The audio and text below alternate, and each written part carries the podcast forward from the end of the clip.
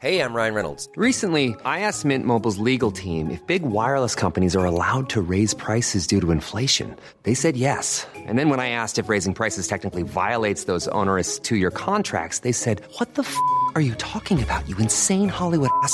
So to recap, we're cutting the price of Mint Unlimited from $30 a month to just $15 a month. Give it a try at mintmobile.com slash switch. $45 upfront for three months plus taxes and fees. Promo rate for new customers for limited time. Unlimited more than 40 gigabytes per month. Slows. Full terms at mintmobile.com.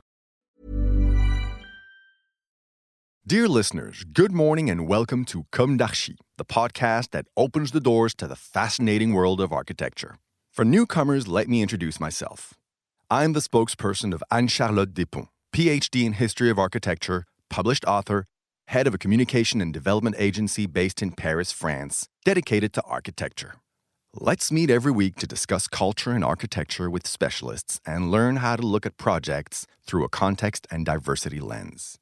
Thank you for being with me today, and now it's time for talent. Bienvenue dans Com d'Archi.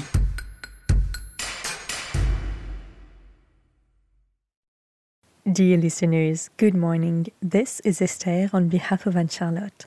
It's great to be with you again in season 3 of Com d'Archi, episode 16. Today, we are back in English with a text from Alexandre Danan, founder of the interior design office EDO, European Design Office. This testimonial has been written especially for you. It is about the Maison Mère project that has just been delivered. Maison Mère is much more than a hotel. It is a child of this historic health period. Its design was matured during the confinement in response to the profound mutations related to this crisis. Our apartments have become our cities, our worlds, with a corridor becoming a street and our kitchen becoming a restaurant. Many spaces are thought of as one, multi purpose.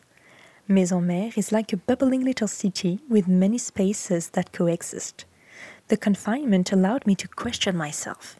I rejected all my professional reflexes. I needed a new breath of fresh air, a risk taking attitude, despite 20 years of experience in the hotel business.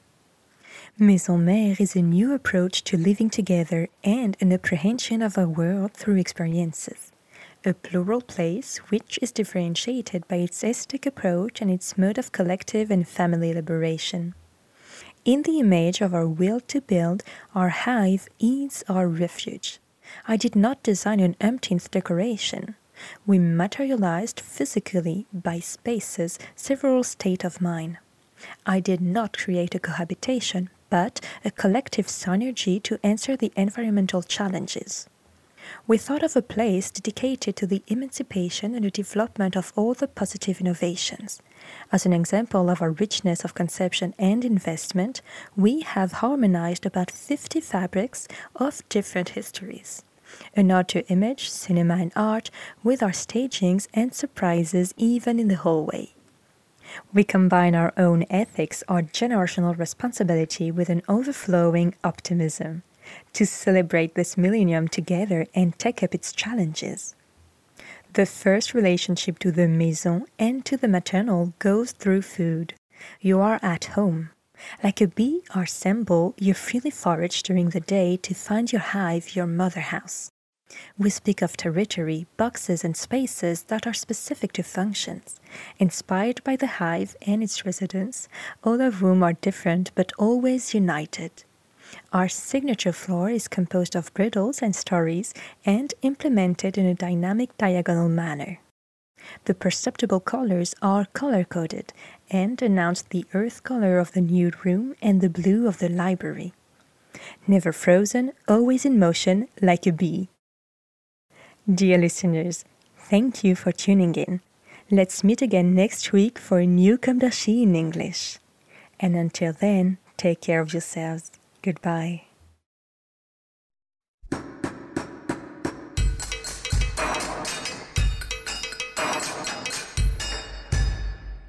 Thank you for listening. Don't forget to tune in to our previous content on Instagram at Comme Podcast. If you like it, make sure to promote the podcast by giving it five stars on Apple Podcast and adding a comment, or on any of your favorite podcast platforms. And don't forget to subscribe and listen to all of our episodes for free. See you soon, and until then, take care of yourself.